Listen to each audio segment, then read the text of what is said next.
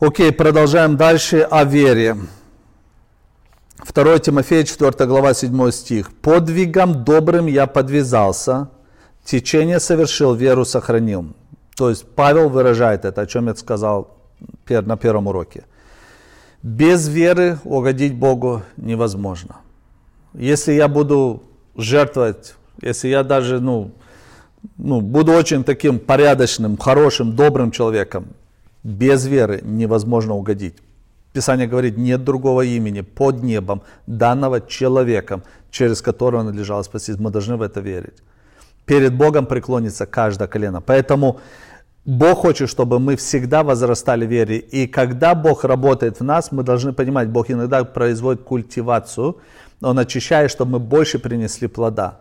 И человек верующий, он не должен бояться проблем, потому что через проблемы часто приходит а, определенное очищение. Например, Бог учит нас иногда через проблемы. Ты можешь только научиться определенным вещам, когда ты сам переживешь их. Есть то, что ты можешь получить на уроке в классе вот сейчас, а есть некоторые вещи, которые ты только должен пройти через них. К примеру, иногда мы учимся а, ну, Господь, мы вот научены терпению, да, но на самом деле терпению ты учишься через скорби. Иногда приходят в нашу жизнь скорби для того, чтобы Бог нас поднять хочет на новый уровень, чтобы мы приобрели это качество. Есть знание, а есть навык, есть опыт. Есть знание, есть навык. Когда ты слышишь уроки и едешь на конференции, посещаешь церковь, это знание. Навык приходит, когда ты переживаешь что-то. Поэтому Бог будет и так, и, и будет пользовать разные методы для того, чтобы твоя вера возрастала. У Авраама были моменты, когда Бог проверял его веру. Он ему сказал, ты будешь отцом а, множества. И тут родился сын у него. И Бог говорит, окей, принеси в жертву. Он его ведет на жертвенник. Это представьте себе его, его, о чем он думал, что он переживал, какая была битва в голове у него – когда он вел своего единственного сына, понимая, что это единственная надежда, это то, что Бог ему обещал. Но он, и он, он направлялся на, этот, на, этот, э, на эту гору, чтобы принести в жертву своего сына. И, естественно, Бог все так сделал, что сын не был, не погиб. Но я представляю, через что он прошел. Иногда в нашей жизни есть определенные моменты. Поэтому я, как говорит, с великой радостью встречайте, когда вы попадаете в различные искушения или трудности. Почему? Потому что пройдя их, вы научитесь чему-то. И поэтому у меня в жизни проблемы есть, у каждого из вас проблемы есть. И это нас не пугает.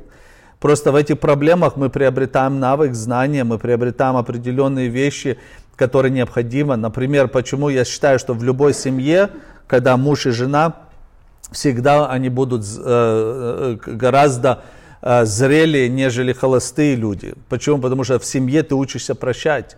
Два несовершенных человека вместе живут, находятся постоянно вместе.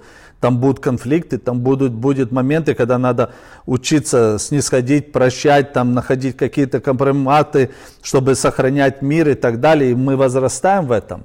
Когда дети рождаются, то же самое, следующий этап возрастания – и очень, очень часто Бог будет допускать определенные моменты в нашей жизни, на работе, где бы мы ни были, для того, чтобы нас, ну, нашу веру взращивать. Но будут у нас враги, которые мы должны знать. И когда враг подступает к нашей вере и начинает красть, почему и написано, что многие люди потерпели кораблекрушение в вере, а, Павел говорит, я боюсь проповедовать другим, самому не оказаться недостойным. Оказывается, можно идти, ну, как говорится, по а, привычке или же по обычаю, а, проводить служение, даже ну, Бог может действовать. И в это же самое время Бога может быть не быть с тобой. Там может, может работать вера чья-то. Бог может тебя использовать ради кого-то. И поэтому Павел, Павел и Библия нас учит тому, что есть враги, которые будут постоянно нацелены на твою веру, чтобы аннулировать веру, чтобы абортировать веру, чтобы разрушить веру твою. И первое орудие, которое они используют, это страх. Страх. Иисус сказал, услышав, сказал, не бойтесь, только веруйте, и спасена она будет. То есть, когда когда ученики, очень часто они боялись, и как, как, как, как следствие они теряли веру. Находясь в лодке с Иисусом, Иисус спит, там штормит их, они настолько были напуганы, будят Иисуса. На самом деле они должны понимать, если Иисус в лодке, все нормально, они не уйдут на дно. И они имели право, и Иисус им, им как бы даже упрекнул их, говорит, маловерные, почему вы забоялись? То есть страх, он либо, понимаете, в одно, вот мы не можем внутри себя иметь и страх, и веру одновременно. Либо страх, либо вера. Оно одно другое, ну как, вытесняет другое. Если ты имеешь веру, у тебя страха не будет. Если у тебя страх, значит у тебя нет веры. Это не говорит о том, что у тебя нет спасительной веры, но веры, например, в, вот именно в той сфере. Иногда люди живут в страхе, а что если я заболею? То есть у тебя нет веры на то, что ты можешь быть здоров и исцелен. Если, а, а вдруг мой муж уйдет от меня, от меня жена уйдет, люди живут в страхе. Это, это ненормально, в страхе мучения. Тебе необходимо веру, что ты будешь знать, что я и дом мой, мы будем служить Богу, и длиной в жизнь мы будем вместе. То есть у нас нет такого понимания, что мы не будем вместе, потому что у меня вера на это, и я знаю, мои дети уйдут в мир, мои дети уже, ну, как бы на пути в мир. Ты имеешь выбор, либо в страхе жить, что дети уйдут в мир, может, они живут в грехе, либо жить верой, и ты будешь знать, Господь, каждый день я молюсь за моих детей, я говорю, что они будут служить тебе, потому что я родил или родила их не для ада, не для дьявола, а для Бога и для Царства Его. И все, ты стоишь на этих обетованиях, и Бог по твоей вере будет производить работу. Как только страх приходит, вера исчезает. Итак, какие виды страха? Страх перед смертью. Очень часто люди боятся страхом, а, что они умрут. И Писание говорит, Евреям 2 глава 14 стих, «И как дети причастны плоти и крови, то и он также воспринял он, и дабы смертью лишить силу имеющего державу смерти, то есть дьявола, и избавить тех, которые от страха смерти через всю жизнь были подвержены рабству. Это э, Евреям 2 глава 14 стих. То есть люди живут в страхе перед смертью знаете, никому не охота умирать преждевременно, никто не хочет уходить с этой жизни. А, когда люди даже бывают здоровые, все нормально, смелые, да что, для меня жизнь Христос, смерть приобретения, они такие смелые. Приходит время ухода, они не хотят уходить, хотя не знают, что на небе будет лучше. Но люди привыкают друг к другу, и нам охота быть здесь. И поэтому э, многие, которые, вот имея страх, это серьезный, серьезный страх – когда подходит время к э, старости, люди живут в этом страхе. Какая-то болезнь подступила, особенно сейчас, когда ковид гуляет, и люди э, разного возраста умирают по разным причинам. Если раньше мы, я не помню так много ну, похорон или смертей, сегодня или я старею уже, и мой круг уменьшается, либо, либо ну, это становится действительно, сегодня вот это слабое звено в обществе, оно просто, ну, за счет ковида многие люди ушли. Почему люди живут многие в страхе? И страх, он вытесняет веру. Но когда ты берешь позицию веры, страх начинает, терять силу. Следующее, страх перед будущим. Озабоченные люди, что завтра будет – марк, э, смотрят на стак-маркет, что происходит со стак-маркетом. Он рушится, не, нестабильно, то он взлетает, то он падает. Что происходит с экономией? Люди начинают переживать страх перед будущим. Но когда ты знаешь, что Господь во мне, я в нем, и все, что не случится, без воли Божьей не произойдет. Я знаю, я смотрю в будущее, и меня ничего не беспокоит, потому что я смотрю в будущее с Богом, и я верю, верю в Его Слово. Я живу сегодня. Сегодня никто не может гарантировать вам ничего. Политики не могут вам пообещать хорошего будущего. Когда-то коммунизм нам обещал великое, прекрасное будущее. Не работает. 70 лет все разрушилось. Нет такого на земле какого-то либо института или лидера, или еще, который может вам дать эту платформу, где вы можете быть уверены, что все будет нормально завтра. Только в Боге мы можем это иметь. И когда у тебя есть вера в Бога, страх уходит. Я скажу сегодня, вот это, наверное, страх о будущем, Он, наверное, парализует большинство людей, живущих на, ну, на белом свете. Люди сегодня живут в страхе. Постоянно новости. Вы знаете, уже мы можем э, получать новости вообще, что происходит на твоей территории, где ты живешь постоянно мне высвечивается, что произошло, кого убили, где-то, и ты живешь в страхе. Людям, лю, вот эти новости, они приносят страх. Если нет Бога, будет страх. Если нет веры, будет страх. Следующий, страх перед обстоятельствами. Когда а, я говорил об этой ситуации, когда ученики были в лодке с Иисусом, Иисус спал, произошел шторм, обстоятельства. Знаете, у нас, у верующих тоже будут моменты, когда мы, нас будет штормить. Если у тебя, как бы, если ты живешь нормальной жизнью, у тебя будут штормы, будут моменты, когда финансово будет сложно, штормит, будут проблемы, когда отношения в семье начинают какими-то быть нездоровыми между мужем, женой, родителями, детьми, и это тоже начинает влиять на твою, на, на твою жизнь. Отношения с друзьями, отношения в церкви, обстоятельства приносят иногда страх. А как дальше? Что будет дальше? Как я буду жить без этого, без того и так далее. И когда у тебя есть вера, ты становишься на твердую платформу, и ты знаешь, дьявол, ты не сможешь украсть то, что я имею, это вера.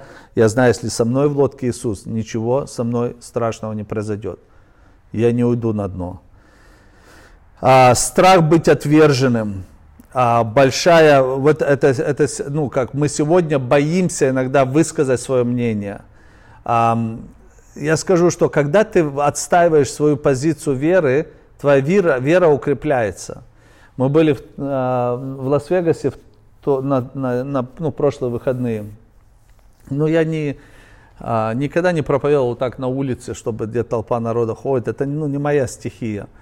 Ну, приехали э, евангелисты, наши братья-баптисты из э, Сакрамента, они этим занимаются уже годами. То есть они евангелисты, вот на улице это их стихия.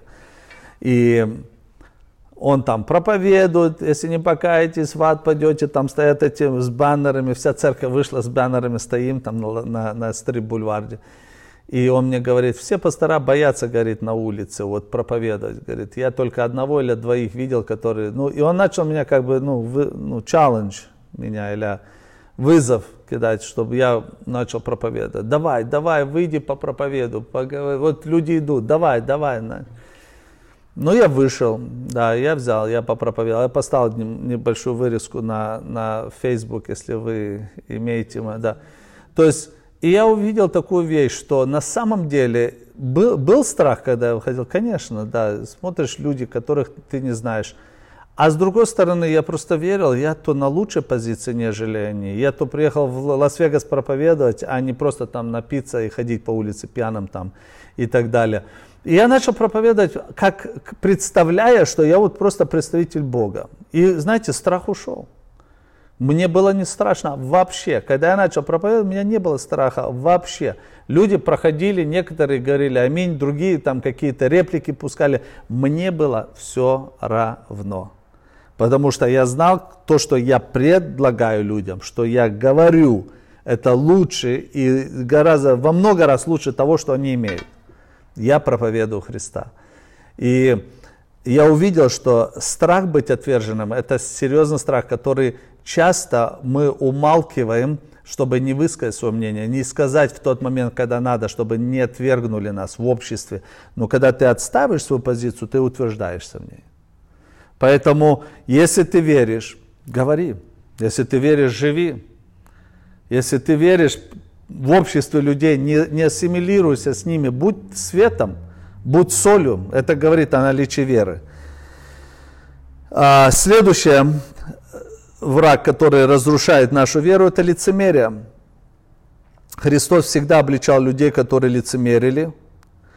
1 а, Тимофея, 1 глава, 19 стих написано, «Имея веру и добрую совесть».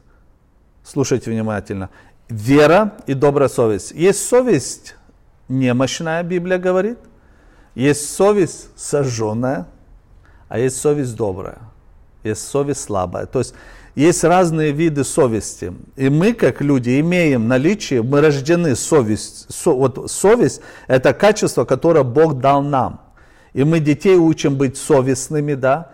И есть люди, которые настолько а, немощны совестью, то есть они все считают грехом, все, ну, боятся всего.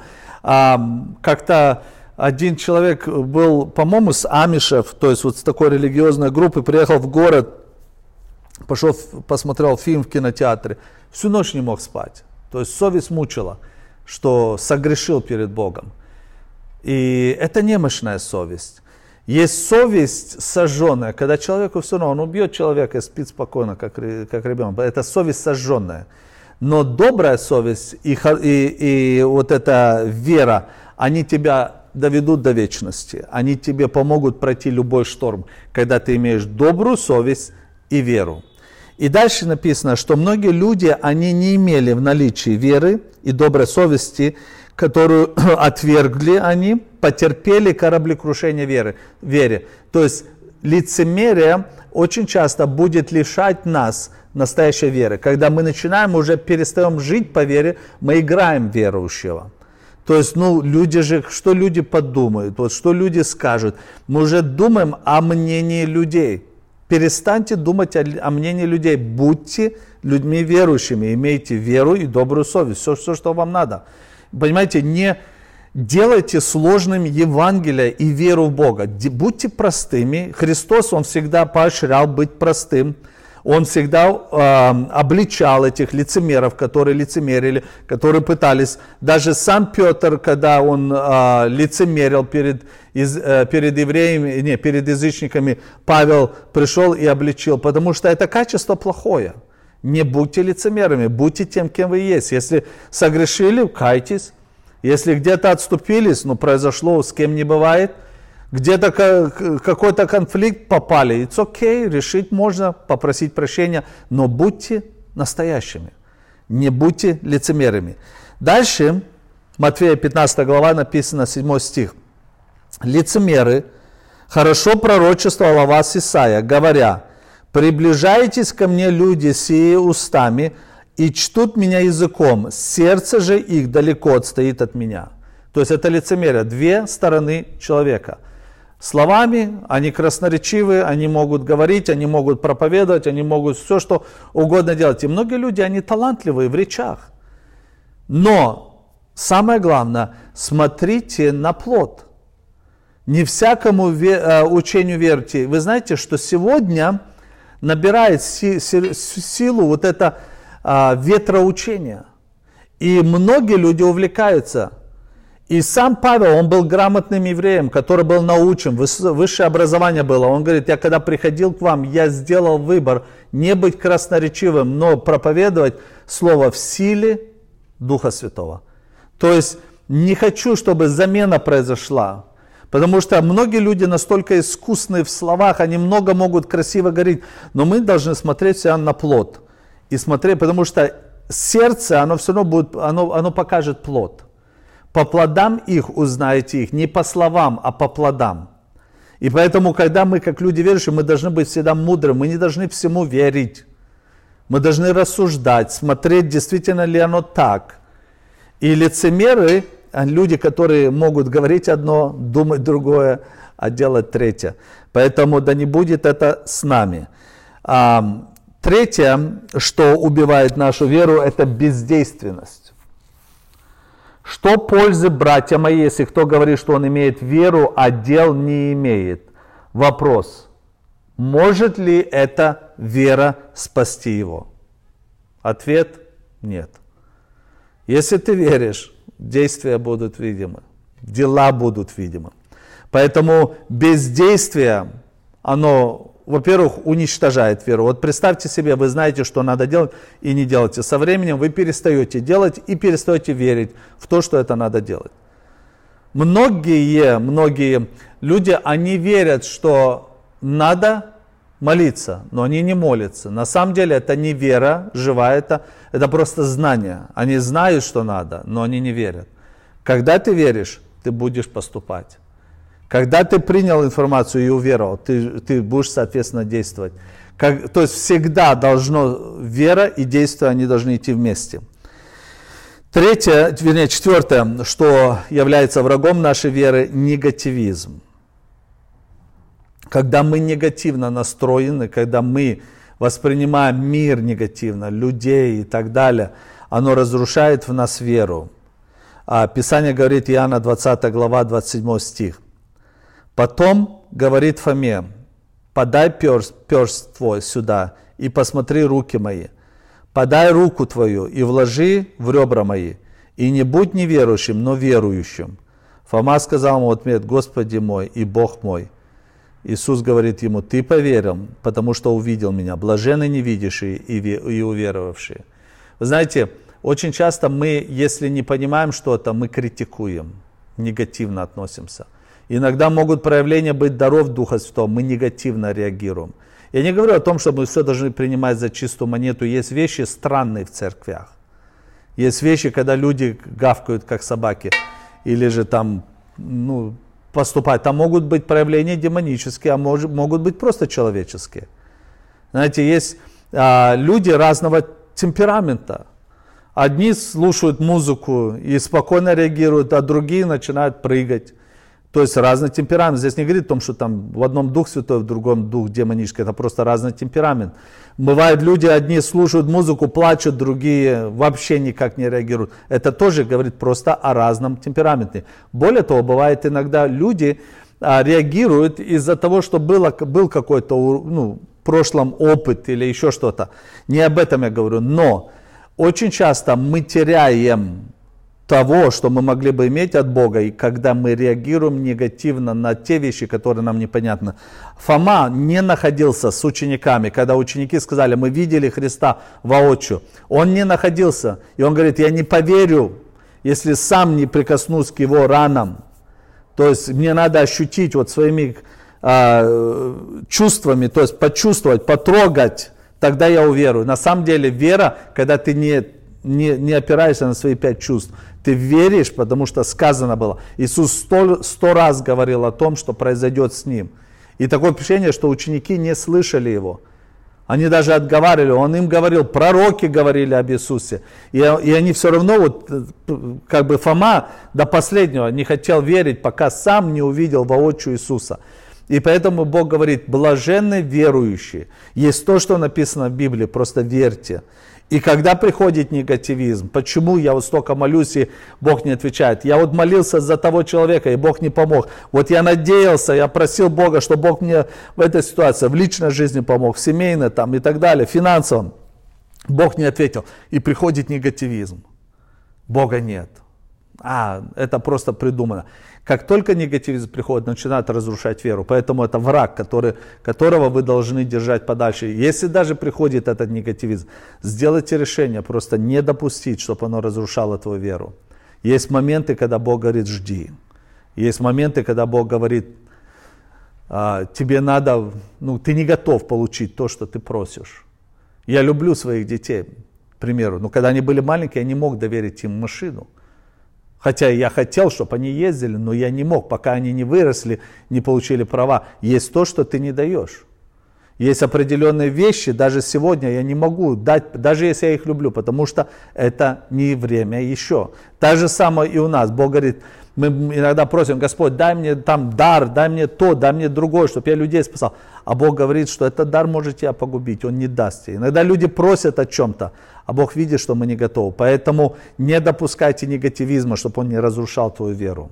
Амен. И я заканчиваю последним, а, что написано в Римлянам 9 глава 33 стих. Вот я полагаю в Сионе камень преткновения и камень соблазна, но всякий верующий в него никогда не постыдится. Это говорит об Иисусе. Когда мы верим в Евангелие, смотрите, будьте внимательны сейчас, иногда она может обижать людей. И очень часто Христос обижал людей, когда Он проповедовал. Не все люди. Почему его и распили? Потому что люди не годовали на его месседж. Когда ученики вышли и проповедовали – ни один из них королем не стал. Всех, все 12 учеников, ну, кроме Иуды, все они, кроме Иоанна также, э, как бы были казнены. За что? За слово. То есть все, потом мы смотрим христианство, когда оно начало распространяться, куда бы люди ни шли, они проповедовали, люди принимали их, и были люди, которые отвергали их, негативно, негативно на, на них реагировали. Почему? Потому что камень, в который, ну вообще Христос, это, это основа, мы верим в Него, Он будет и соблазном, и будет приносить кому-то неудобства. Но для нас, верующих, которые принимают, это бенефиты. Потому что вере в Иисуса Христа мы имеем многое. Мы приобретаем, мы ничего не теряем. Поэтому, чтобы сохранить веру, нам надо добрая совесть, нам надо вера, и, наша, и, и наш корабль никогда не потерпит кораблекрушения. Аминь.